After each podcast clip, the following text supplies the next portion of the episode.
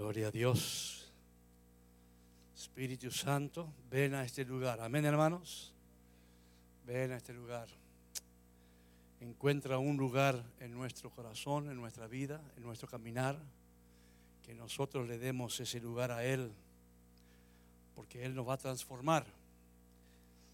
Él nos va a transformar completamente. Ese es el deseo del corazón de Dios. Amén. Gloria a Dios. Y hoy tenemos los jóvenes aquí este domingo. Gloria a Dios. Qué bueno. Ah, le va la palabra. Espero que sea de bendición para ellos en gran manera. Porque es pensando en ellos que, que Dios me dio esta palabra. Así que acompáñenme primeramente a 1 Corintios capítulo 9. Vamos a leer del 24 al 27, por favor. Anoche tuvieron una hermosa reunión, la juventud en este lugar fue de gran bendición. Yo estaba en la oficina escuchando y de vez en cuando espiando por ahí para, para verlos. Muy hermoso, muy hermosa reunión. Cuando lo tenga, vamos a ponernos de pie, vamos a honrar la palabra del Señor.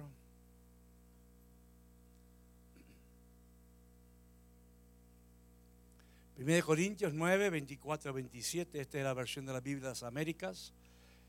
Y hay una pregunta, dice, ¿No sabéis que los que corren en el estadio, todos en verdad corren, pero solo uno obtiene el premio? Corred de tal modo que ganéis. Y todo el que compite en los juegos se abstiene de todo. Ellos lo hacen para recibir una corona corruptible, pero nosotros una incorruptible. Por tanto, yo de esta manera corro, no como sin tener meta, de esta manera peleo no como dando golpes al aire, sino que golpeo mi cuerpo y lo hago mi esclavo, no sea que habiendo predicados a otros, yo mismo sea descalificado. Padre, en el nombre de Jesús, sabemos que es una poderosa palabra, Señor, escrita por tu Hijo Daniel, ah, Pablo, Señor. Y te damos gracias, Padre, porque estas palabras nos llegan a nosotros tal como fueron escritas, inspiradas por el Espíritu Santo con el deseo de tocar los corazones de todos aquellos que lo escuchan, Señor, para que seamos transformados. Y te pedimos a ti, Espíritu Santo, que tome estas palabras, Señor, y las ubiques en cada persona de la manera más efectiva, porque la palabra de Dios nunca vuelve vacía, sino que siempre hace lo que fue enviado a hacer. Y en eso confiamos, papá, en el nombre de Jesús. Y todos decimos, amén. Pueden sentarse. Y hay dos tipos de coronas ah, en, la Biblia. Ah, una es la corona del rey, que esa es solamente para el rey Jesús, amén. Y las otras son, las coronas de los vencedores. Y hermano, la, la, corona de vencedor era dado, hermano, solamente a los que corrían en las Olimpiadas en aquellos tiempos. Las Olimpiadas hace muchos, muchos años se hacían en Grecia y fueron llevados a muchas partes del mundo. Y eran, hermano, ah, er, esas coronas eran de hojas y unas ramitas. No tenía el valor eh, la corona en sí, pero tenía un valor de ser solamente para el que ganara, solamente para el vencedor. No tenía un, un valor el objeto, sino en lo que significaba. Significaba que alguien se había esforzado y era un símbolo, hermano, de victoria. Solamente los ganadores podían llevarlo. Era muy codiciado y no cualquiera podía ganar. Bueno, ¿cuánto le gusta hoy las Olimpiadas? Amén. De vez en cuando están las Olimpiadas y vemos eh, las carreras y los saltos y vemos eh, eh, las peleas y vemos todo lo que hacen, ¿verdad? Y, sabemos, hermano, que cada uno, cada, cada atleta tiene, tiene su historia. Cada atleta Ah, puede decirnos todo lo que ha hecho para poder competir, para poder ganar un lugar de representar a su país, ah, luchando y peleando y corriendo y ganando contra muchos adversarios, porque ellos mismos querían ser los que representaran al país, querían ser ellos los que fueron escogidos para ir a las Olimpiadas y ahí tener la chance, amén. Ya no ponen tal vez la guirnalda esa arriba de la cabeza, corona, pero le dan unas ¿cómo se llama? Una medalla de oro, una medalla de plata, una medalla de bronce, cosas más perecederas que los de los, de los antiguos tiempos, ¿verdad? Pero hermanos, eh, y, sabemos que, Esa gente era, tenía una motivación, una motivación profunda de, ser el mejor que podía ser. Si era una persona que corría la carrera corta, tenía que ser el más veloz. La carrera larga, el, que aguantara más. Si era un boxeador, tenía que ganar a sus adversarios. Tenían que prepararse. Y, y Pablo está usando esto para hablarnos a nosotros y para hablarnos de lo que él hacía. Porque el que competía tenía que abstenerse de todo para estar bien preparado. Obviamente una persona joven que, va a ser un corredor de, larga distancia tiene que tener una dieta estricta, tiene que abstenerse de comidas que tal vez le gustan, deleitosas, pero que no sirven para su cuerpo, para, para ganar distancia y, poder. Un boxeador tiene que abstenerse de, cosas tal vez que le gustan hacer en su vida para, para dedicarse a bien dedicadamente, hermanos, a, mejorar su cuerpo y su mente para tener uh, un deseo de, ganar. Pero y todo lo que daban en esos tiempos era una cosa corruptible, dice él. Significa que las hojas de esos atletas antiguos se iban a secar, las ramitas se iban a, ir yendo y, y, evidentemente se iba a desintegrar y al año que viene iba a haber otros ganadores y se iban a ir olvidando. Es una corona corruptible. Todo lo que se gana en este mundo para nuestra propia exaltación se va a olvidar, se va a ir, no tiene mayor importancia en la eternidad. Y la Biblia, hermano, nos dice que la vida es una carrera. ¿Cuántos se han dado cuenta de eso, hermano? Amén. La vida es una carrera. Los niños desde chiquitos ya los meten en la carrera de la escuela, ¿verdad? Los meten a estudiar, kinder, pre-kinder, kinder y después, bueno, empieza su carrera. Termina su carrera de la, escuela elemental y empieza el, middle school, y después empieza high school, y después la universidad. Son carreras. Después algún día tiene una carrera del matrimonio, es una carrera que corremos, carrera de los hijos, la carrera económica, la carrera de la vejez, la carrera de los nietos que Cristina y yo estamos corriendo y nos hacen correr bastante también, amén. Son carreras, hermano. La, vida es una carrera, está llena de metas. Y eso es lo que está haciendo enfoque Pablo en este momento. Para ganar en la vida hay que ser disciplinado. Para ganar en las diferentes etapas que nos tocan, tenemos que entrenarnos, tenemos que prepararnos. No podemos andar por la vida y creer y llegar a grandes cosas algún día si no estamos disciplinados, no tenemos la mente puesta en donde queremos ir en la meta que tenemos o las muchas metas que podamos tener. Debemos saber, hermano, cuál es la victoria verdadera y tenemos que saber por qué corremos. La corona del victorioso, hermano, no duraba mucho tal vez, pero corrían para ganarla. Y nosotros estamos, hermano, en esta carrera para ganar una corona incorruptible. Así que diga que está suyo, estás corriendo, amén. Estás corriendo la carrera. Estás peleando la buena batalla, hermanos. Amén. Tal vez no nos hemos dado cuenta, pero así es. Y lo lindo es que nuestra corona es, eh, es, hermano, incorruptible. Significa que el gusto de nuestra victoria nunca se va a marchitar. Allá en el cielo, hermano, todos los días vamos a sentirnos ganadores, triunfadores, gozosos. Nunca se va a volver viejo esta victoria. Yo me acuerdo, hermano, en, mi juventud jugaba mucho al fútbol y de vez en cuando ganábamos un campeonato y hermano, y era, ¿cuántos han ganado algo, un campeonato de algo? A ver, a ver, levanta la mano. Han jugado un deporte, han corrido una carrera, han, ganado un, qué sé yo, cualquier cosa, ¿verdad? ¿Cuántos saben que se, goza mucho eso? Es hermoso, ¿verdad? Uno, uno, es el victorioso, uno le dan la medalla, uno se para ahí, viene el, el, hombre y le pone una medallita o una copa pequeña que nos daban y todos contentos. Pero a los días ya no era lo mismo ya. Ya queríamos ganar otra cosa, ya queríamos hacer otra cosa porque ya el gusto de esa victoria eh, se había gastado, se había ido y queríamos otra cosa. Y, lo lindo de esto es que nuestra, nuestra carrera que ganemos nosotros, las copas que podamos ganar en el Señor, hermano, eh, esa sensación de triunfo nunca se va a ir. En el cielo con Él, cuando estemos en, su presencia, en su reino, Nunca vamos a tener un día de tristeza, porque dice cada lágrima será quitada, hermanos, amén. Cada, cada cosa que traía ah, pereza, que traía desgano, que traía tristeza en este mundo, allá no va a existir. Siempre vamos a tener una actitud victoriosa. Qué diferencia que aquí, ¿verdad, hermanos? Y eso es lo que está hablando Pablo, porque las coronas son, hermanos, las recompensas por haber corrido bien la carrera. Y mucho no se hace enfoque en esto en, en la iglesia. Se hace enfoque en la salvación y en el servicio, pero a veces nos olvidamos que Dios ha preparado coronas para los victoriosos. Amén, hermano. Pregúntale al estado suyo, ¿quieres que te den una corona?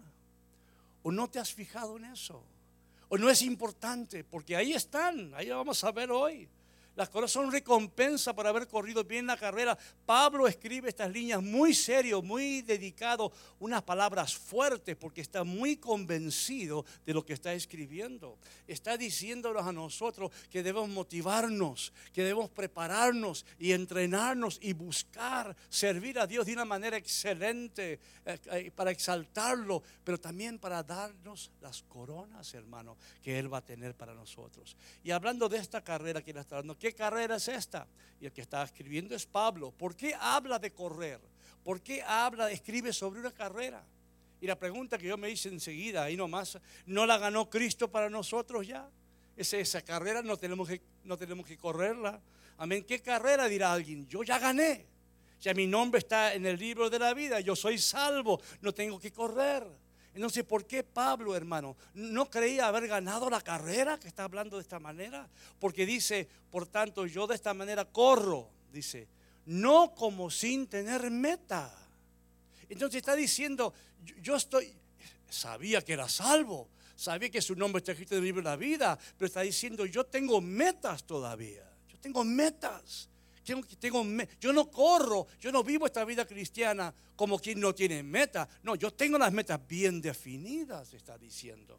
De esta manera peleo, sabiendo que está en una batalla espiritual, no como dando golpes al aire, como loco. No, no, yo estoy peleando como me enseñaron a pelear. Estoy peleando bien, estoy entrando a la batalla con todo el armamento. Estoy, estoy, tengo una meta en esta lucha y voy a salir ganador.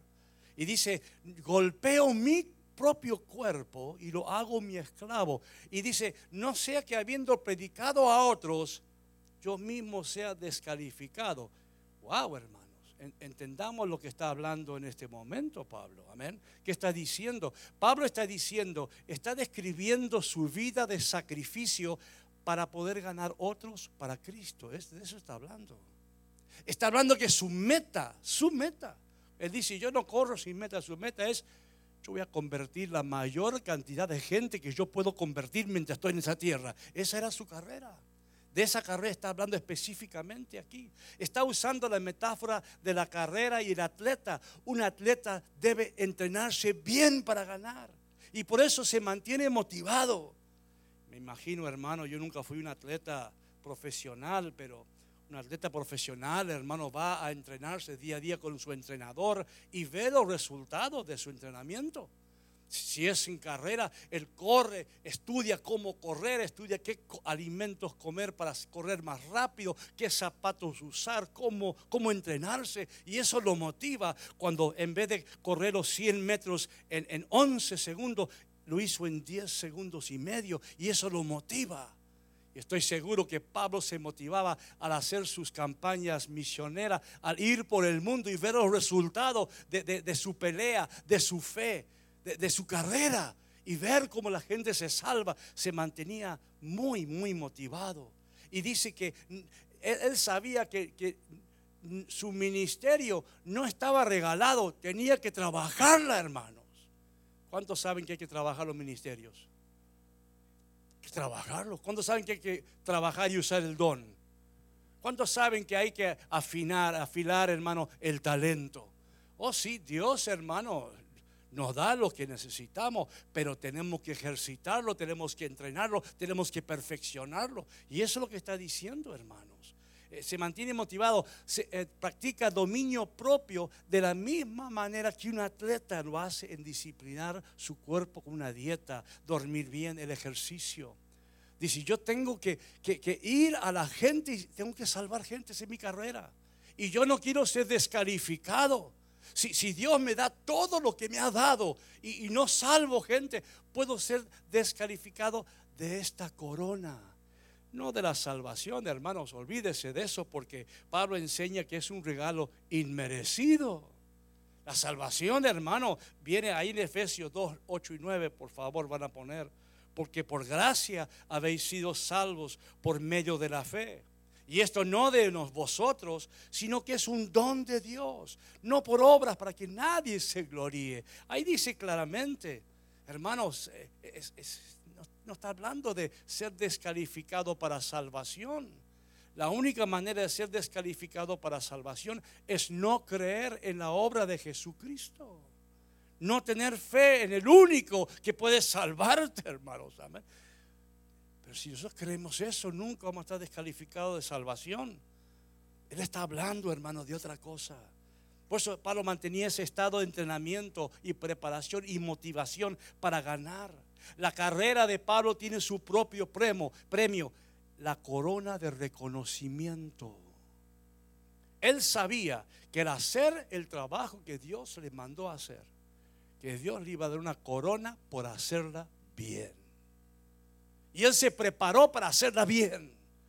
No cansarse. Ya, ya, hemos leído hace pocas semanas lo que Pablo dijo. Considero que todo lo que yo tenía, yo era, todas mis posesiones, los considero como basura con tal de ganarme a Cristo. Y no es ganar la salvación, es por ganar lo que Cristo le va a dar.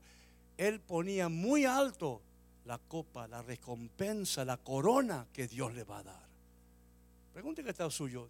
¿Te interesa tener una corona? ¿Te interesa ganar la corona? Pero yo creo que poco se habla de esto. Hablamos mucho de salvación y de servicio, pero un momento, hermano, hay una corona, hay una recompensa. No lo hacemos por eso, pero es parte de nuestra motivación, de mantenernos, de entrenarnos, de prepararnos, de, de, poner cosas sin importancia a un costado y seguir a Cristo en todo lo que Cristo dice mete hermano Pablo era ganar a otros para Cristo, hermano. Está preocupado no por su salvación, sino por la salvación como resultado de sus enseñanzas, su prédica y su ejemplo. Tengámoslo en cuenta. Pablo reconocía que podía llegar a ser descalificado para ese premio. Un corredor es descalificado si le erra el camino y toma un atajo. Un boxeador es descalificado por un golpe bajo o por no dar el peso correcto, hermanos. Es claro que él entendía que era posible no ganar el premio si no corría bien esa carrera. La carrera que él había dicho, esta es mi meta. Yo no, yo no vivo la vida sin meta, no, mi meta es bien definida. No sentía que estaba asegurado de tener un ministerio, hermano, protegido por Dios. Él la trabajaba. Él oraba, buscaba al Señor. Era como si él sabía que Dios le iba a ayudar, pero no contaba con eso solamente. Decir, no, yo también tengo que hacer algo. Hermano, no, él no tenía promesa de ser efectivo. Tenía que efectivizarse. Tenía que entrenarse. Tenía que prepararse. Tenía que santificarse. Porque eso es, hermano, él sabía que debía esforzarse, trabajar, servir, dedicarse, entrenarse y abstenerse. Y creo que una gran diferencia con muchos de nosotros, que vivimos la vida de otra manera, que vivimos más los premios que nosotros nos damos en vez de los premios que recibimos de Dios. Y yo encuentro, hermano, por lo menos cinco coronas principales que Dios nos puede dar. Cinco coronas. La palabra dice en Apocalipsis que pondremos nuestras coronas a sus pies. O sea que nosotros, hermano, nos darán coronas por realizar diferentes cosas que ya vamos a ver. Y nosotros, hermanos, las pondremos a los pies de Él. asumimos totalmente la posición de que no, no, Él es Rey, Señor. Todo mi esfuerzo a sus pies, Señor. No es para exaltarme a mí, no, es para exaltarte a ti, Señor. Por eso las coronas. Y qué triste que tengamos salvación y no tengamos coronas para poner a sus pies. Qué triste, hermano, que no tengamos meta, que vivimos una vida con metas personales y no según las metas que Dios tiene para que nosotros las cumplamos. La corona incorruptible para los esforzados. Esa es la corona que estamos hablando en este momento. Dice una corona incorruptible. Es la corona que Dios da, hermano, eh, para, para aquel que se ha disciplinado, se ha entrenado, esforzado y sometido su vida a la cosmovisión de Cristo. Ha, ha ido a la palabra, donde, que es nuestro manual de entrenamiento. Ha ido a la palabra y se ha nutrido de esa palabra, se ha fortalecido ha sido iluminado por la palabra, fortalecido por la palabra, y eso ha cambiado su vida completamente. Ahí en 2 Timoteo 3, 16 y 17, vamos a ver unos, unos versos rapiditos. Toda escritura es inspirada por Dios y útil para enseñar, reprender, corregir e instruir en justicia a fin de que el hombre de Dios sea perfecto, equipado para toda buena obra. Ahí está, el, esforzado va a la palabra y encuentra instrucción, encuentra, es enseñado, es reprendido, es corregido, es instruido en justicia. ¿Para qué? Para que pueda realizar la obra que Dios quiere que realice. Ahí en Proverbios 22, 6 Dice, enseña al niño el camino que debe andar y aunque sea viejo no se apartará. Enseña, agarra la Biblia y como, nos decía el hermano recién, hablando sobre los hijos, toma la palabra y enseña la, la visión de Dios. Enseña el camino de Dios. Que se esfuercen los hijos en caminar como Dios quiere que caminen. Filipenses 4:13, todo lo puedo en Cristo que me fortalece ¿Dónde, ¿Dónde me va a fortalecer Cristo? Por su palabra. Me va a fortalecer su palabra, me va a llegar su Santo Espíritu, va a traer la palabra y voy a aprender, voy a ser madurado, voy a ser fortalecido, voy a ser ungido en gran manera para hacer la obra que Él me ha mandado a hacer. Y voy a recibir la corona, dice, incorruptible voy a correr esa carrera, voy a instruirme, voy a estudiar la palabra, voy a acordarme de los versículos para tenerlos bien listos cuando alguien me pregunte, poder defender mi fe ante los ateos, ante otras religiones, tener hermano una visión de, de, ir a la palabra y extraer de ella lo que puedo usar para darles a otros esa corona. Y hay gente que no la no la estudia, no la mira, no la vive, vive feliz haciendo su vida y de vez en cuando le cae un 20 o un 40 por ahí. Esto, esta corona es la que él quiere. Dice, yo quiero esa corona. Otra corona es la corona de gozo y gloria para los que ganan almas. Si me acompaña Primera Tesalonicenses 2, 19 y 20. Porque ¿quién es nuestra esperanza o gozo o corona de gloria? ¿No lo sois vosotros en la presencia de nuestro Dios, de nuestro Señor Jesucristo en su venida? Pues vosotros sois nuestra gloria y nuestro gozo. Está escribiendo a los tesalonicenses, gente que él había convertido, gente que había levantado, gente que se había ganado para Cristo y diciendo, ustedes, los que yo gané, esas son mi corona de gozo y gloria. Voy a recibir esa, esa de parte del Señor, dice, ¿cuándo? En su venida. Cuando venga el Señor va a traer estas coronas, hermano va a traer, seamos motivados por, esta, esta, palabra para, para, entender que el que gana almas es sabio. Ahí lo dice en Proverbios 11:30. El fruto del justo es árbol de vida y el que gana almas es sabio. Es la corona, hermano, para los que se abstuvieron de, muchas delicias, de, de muchas cosas personales. Pues le dijeron, no, yo quiero ganar almas. No solamente porque eso engrandece el reino de Dios y Él es exaltado, sino que hay una corona para mí. Yo quiero ir delante del Señor un día y darle su corona. Y decir, mire Señor, usted me salvó, usted fue todo para mí. Pero me esforcé. Tomé tu palabra y la entendí. Y gané almas, evangelicé, disipulé. Yo quiero esa corona. Hay Hechos 1.8 Dice que recibiremos poder cuando el Espíritu Santo venga sobre vosotros y me seáis testigo, dice en Jerusalén, en Judea y Samaria, hasta los confines de la tierra. Testimonio. Que para que demos nuestro testimonio, eh, hermano, no callar nuestra boca, sino decir, mira, yo antes era esta oscuridad y ahora soy esta luz. Yo antes era este, este infierno y ahora soy este cielo. Yo antes, déjame que te cuente lo que era y mira lo que Dios ha hecho en mi propia vida. mi testimonio, hermanos. Santiago 5, 19 20, hermanos míos.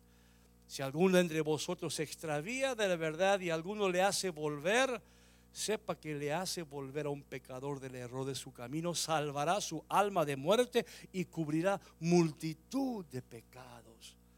Y este, este verso es muy interesante, porque dice, hermanos míos, está hablando a hermanos en Cristo.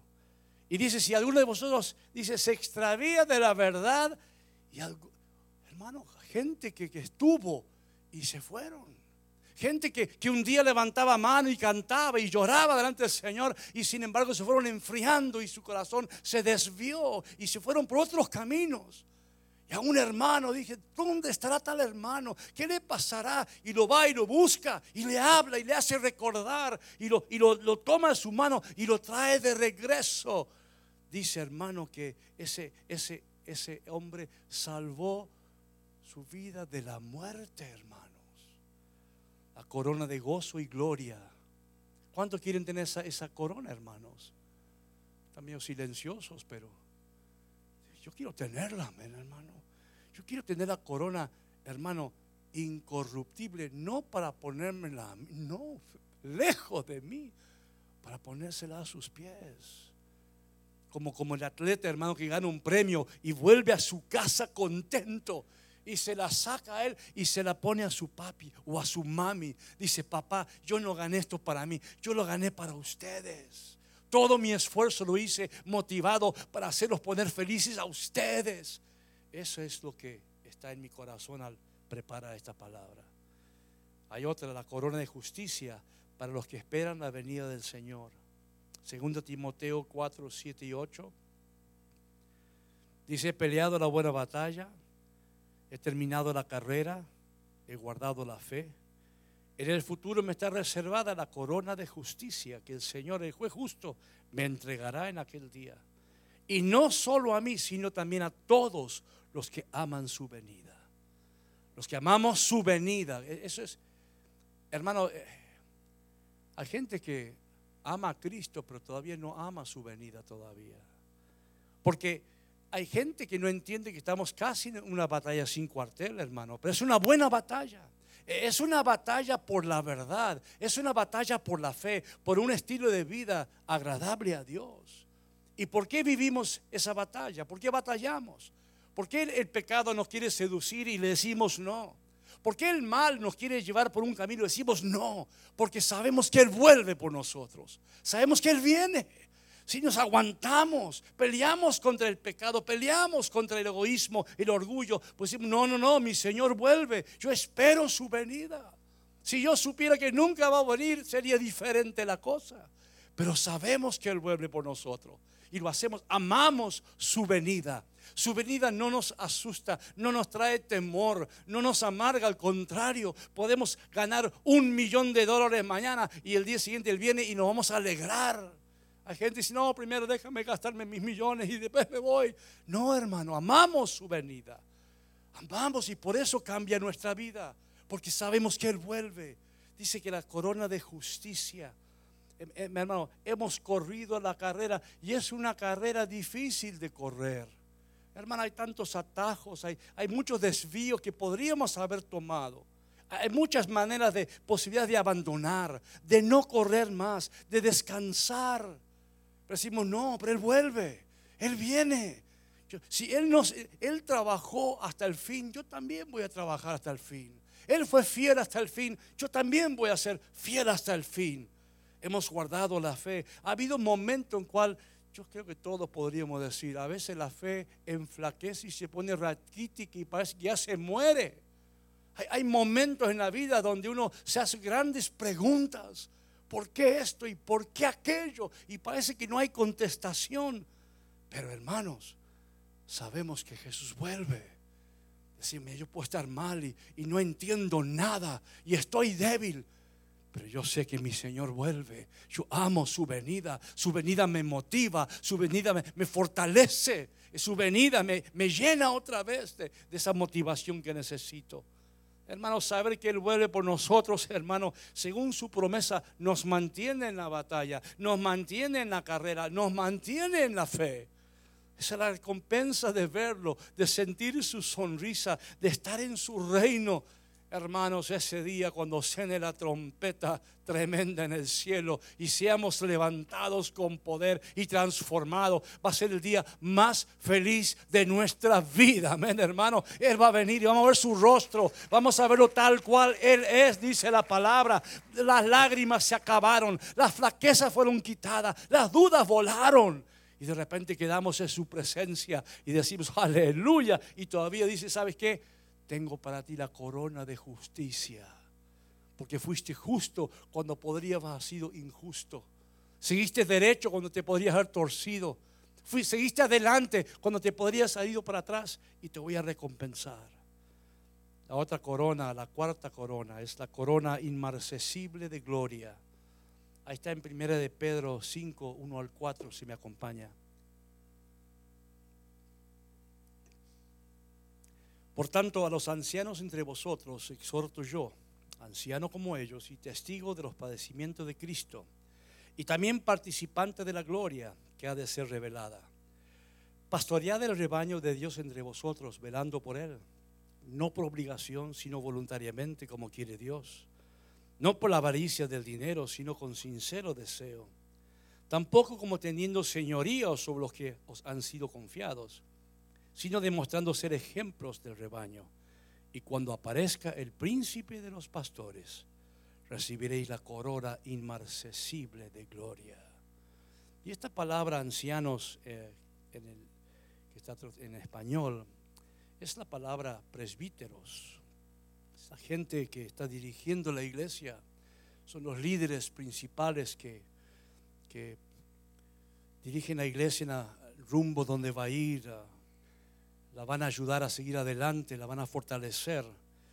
Y aunque son aquellos que se han apartado para servir a Dios. Apartado, hermano, a pesar de, la familia, a pesar de los sentimientos, a pesar de la, de la salud, a pesar de, de cualquier circunstancia, han dicho, no, esta es, este es mi meta. No voy a cambiar mi meta, esta es mi meta y voy a cambiarla.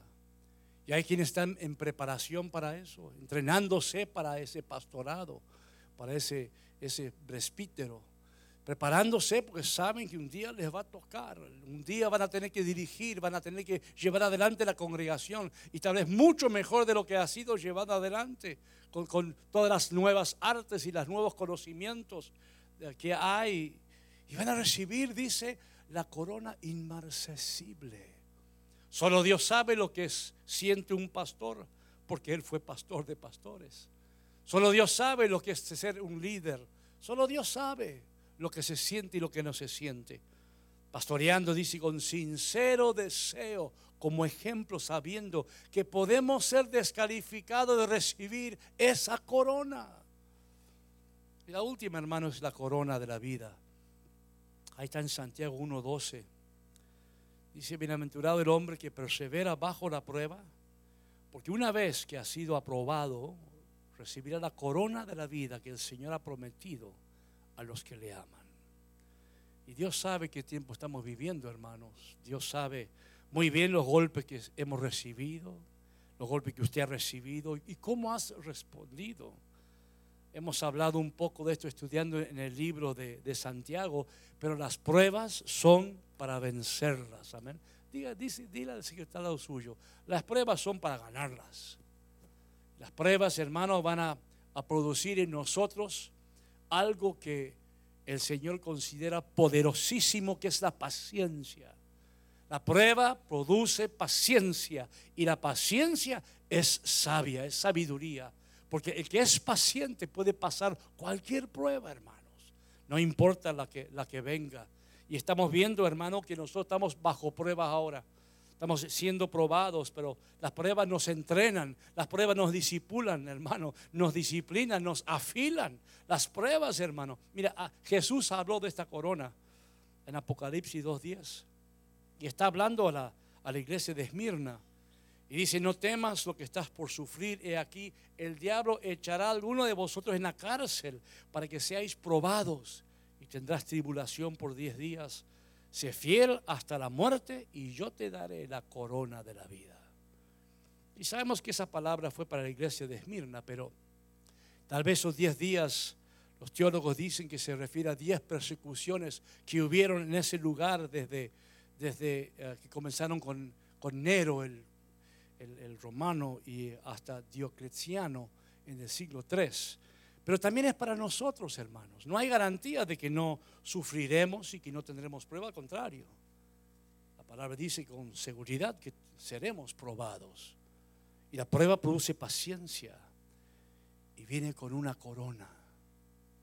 Yo no sé usted, pero yo estoy viendo el deseo de corazón de Dios, de motivarnos, no solamente a vivir nuestra vida y de vez en cuando tener un encuentro con Cristo, sino de vivir nuestra vida enfocados, tener metas. Y tal vez el Espíritu Santo te está diciendo a ti en este momento, ¿cuál es tu meta? Tu meta es levantarte a la mañana, trabajar por tu familia, volver a tu casa, tener un tiempo tal vez de oración, de búsqueda del Señor. Eh, pero ¿cuál es tu meta? Tal vez te diga, bueno, mi meta es tocar los domingos aquí, los viernes y, predicar la palabra, podría decir yo, enseñar la palabra. pero ¿cuál es la meta de, de que no hace eso? Porque hermano, Pablo dijo, yo no voy a andar sin metas. Yo no voy a avanzar sin metas. El que no tiene metas, ¿a dónde va? E, e, el que no tiene una meta fija, va a ir por cualquier lado. Creo que anoche dijeron, el que no se para, he who doesn't stand on for some for one cause will fall for any cause. Tenemos que estar parados en un lugar con una meta. ¿Cuál es tu meta? Pregúntate, ¿cuál es tu meta? Tu meta es vivir la vida y darle algo a Dios. O tu meta es como la de Pablo, no, no, como, como, como dijo John Wesley, si, si, si, si no salvo almas, me muero. Un día sin un alma salvada es un día perdido, decía. Hombres con meta, mujeres con meta. ¿Cuál es la meta? ¿Cuál es? Porque si no, si no hablamos de esto, seguimos como a la deriva, como que Dios sí. Mire hermano, Dios nos lleva al gimnasio, pero nosotros levantamos las pesas. Amén hermano. Sí. Dios nos da la Biblia, pero nosotros tenemos que meternos y aprenderla. Dios no hace un llamado, pero nosotros somos que caminamos en ese llamado.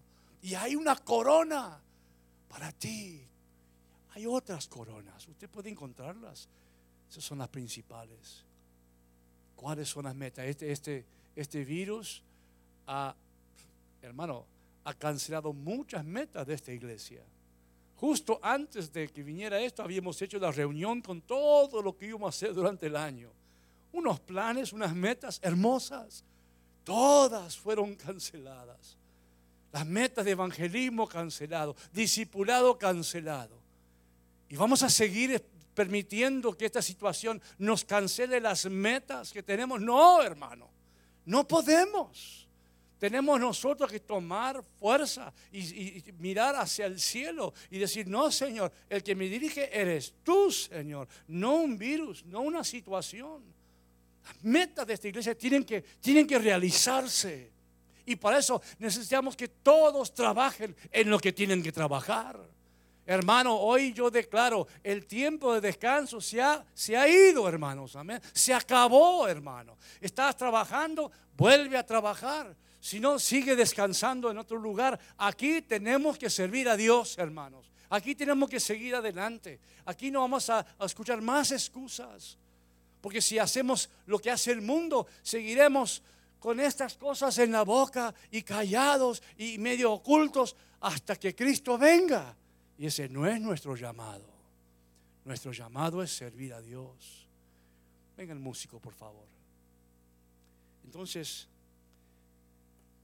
¿has establecido tus metas, hermano? Establece tus metas y después corre bien. No, no pongas meta y después no, no corras, no corre. Si mi meta es allá, tengo que correrla. Hermano, eh, conoce tu batalla y gánala. Lucha. Hermano, fortalece tu fe y guardarás tu fe. Si no la fortaleces, se te va a ir, hermano. Como dije, el Señor te lleva al gimnasio. El que tiene que levantar las pesas eres tú. Él no la va a levantar por ti. Él, Él, te prepara, Él te enseña. Pero el que tiene que realizar la obra somos nosotros en el Espíritu Santo, en la fuerza del Espíritu Santo, dirigido por el Espíritu Santo. Pero somos nosotros los que hacemos el esfuerzo físico de realizarlo, hermano. Diga amén y den un abrazo, un abrazo a alguien y, y un aplauso al Señor. Hermano, esfuérzate, gana alma, sacrifica tus propios deseos sabiendo que Él regresa con premio, hermano. Pastorea, disipula, enseña, persevera bajo la, bajo la prueba, persevera. Tiene muchas coronas. Yo sé, hay gente que dirá, me basta con la salvación. Amén, hermano. Amén. No hay como la salvación, no hay. No hay como la vida eterna, no hay.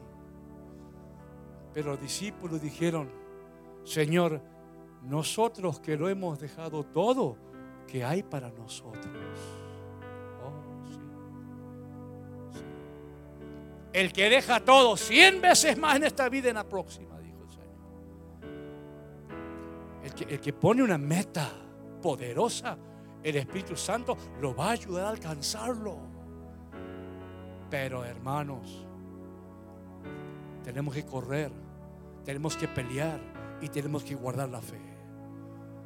Por eso hoy yo te invito que ahí luego en tu casa, en algún momento de, de este día, tengas un tiempo donde tú digas, Señor, yo necesito metas. Yo necesito metas nuevas.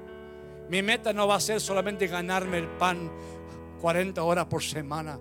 Mi meta no va a ser estar un ratito con, con mis hijos y mi esposa y un rato en la iglesia. No, una meta espiritual una meta alcanzable, una meta que venga del Espíritu Santo, una meta que puedas motivarte, que puedas estudiar y puedas trabajar en esa meta. Y un día el Señor, no yo, hermano, oh, yo te voy a felicitar. Y yo voy a estar agradecido y voy a darle gracias a Dios por ti. Pero el que te va a recompensar es mismo Jesucristo, el juez justo, el que ve tu esfuerzo, el que sabe cómo son tus días. Ese te va a traer tu corona. No para que seas exaltado tú, ni yo, no. Para que la pongamos a sus pies y digamos, Señor, de todo lo que me diste, solamente te traigo esto. Porque lo más importante eres tú, Señor. Oh, en el nombre de Jesús, Señor. Cierra los ojos un momento.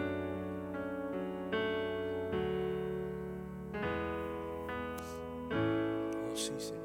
Y en mi flaqueza, tú eres mi fuerza. Y oh Jesucristo, solo en ti confiaré. ¿Quieres cantar conmigo? Dile mi flaqueza.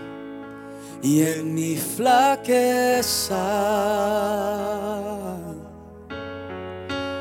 eres mi fuerza, oh Jesucristo. Y oh Jesucristo, solo en ti confiaré. Yo sé que abrirás y sé que responderás.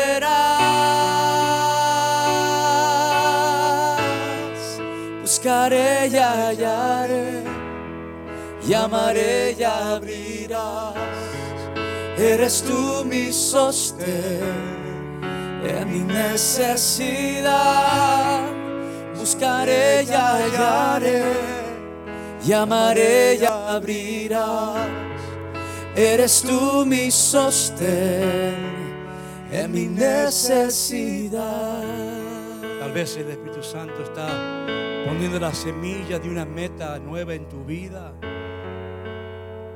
Búscala y, la vas a hallar según estamos cantando. Si llamas, Él va a abrir las puertas para que tú puedas desarrollar esa meta. Porque Él es nuestro sostén. Cuando esa meta se hace nuestra necesidad. Cuando tú digas yo tengo que hacer esto. Yo no puedo mantenerme al margen. Yo no puedo caminar solo. Tengo que caminar con el grupo. Tengo que hacer lo que Dios dice. Tengo que servirle a Él. Él va, hermano, a abrir la puerta. Él va a ser tu sostén. E-, Él va a, hacer que tú puedas lograr lo que tú deseas alcanzar. Buscaré y hallaré, dice. Busca esa meta, búsquela. Él va a hallarla por ti. Si llamas, Él va a abrir esa puerta, esa meta. El camino a esa meta, Él va a abrir. Porque Él es tu sostén. Una vez más. Y sé que abrirás. Y sé que responderás. Buscaré y hallaré. Llamaré y abrirás. Eres tú mi sostén en mi necesidad. Buscaré y hallaré. Llamaré y abrirás. Eres tú mi sostén en mi necesidad. Cerremos todos los ojos, por favor, todos, todos, todos, todos. Si tú sientes que el Señor te llama para alcanzar una meta, ahí donde tú estás, yo quiero que tú levantes la mano. Yo quiero orar por ti. Manténla arriba. Una meta nueva, algo, algo que tú sientes que Dios te llama a hacer. Que tú digas, no, voy a, ponerme esta meta, Señor, y voy a trabajar, me voy a entrenar, voy a abstenerme de lo que necesito abstenerme, voy a, voy a, voy a hacerlo, Señor, con tu ayuda, Señor. Yo te pido ahora, yo, yo te busco, estoy hallando esta meta, Padre, en el nombre de Jesús. Padre, mira estas manos que se han levantado. Padre, en el nombre de Jesús. Padre, personas que están mirando más allá, que están dispuestos a caminar la milla extra, Señor, para ti.